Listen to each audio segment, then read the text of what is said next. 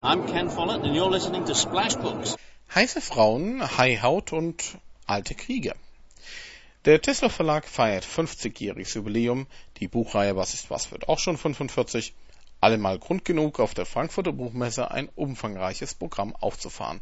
Passend zum neuesten Was ist was Band war Bionik ein großes Thema im Testloff-Zelt auf dem Freigelände der Messe.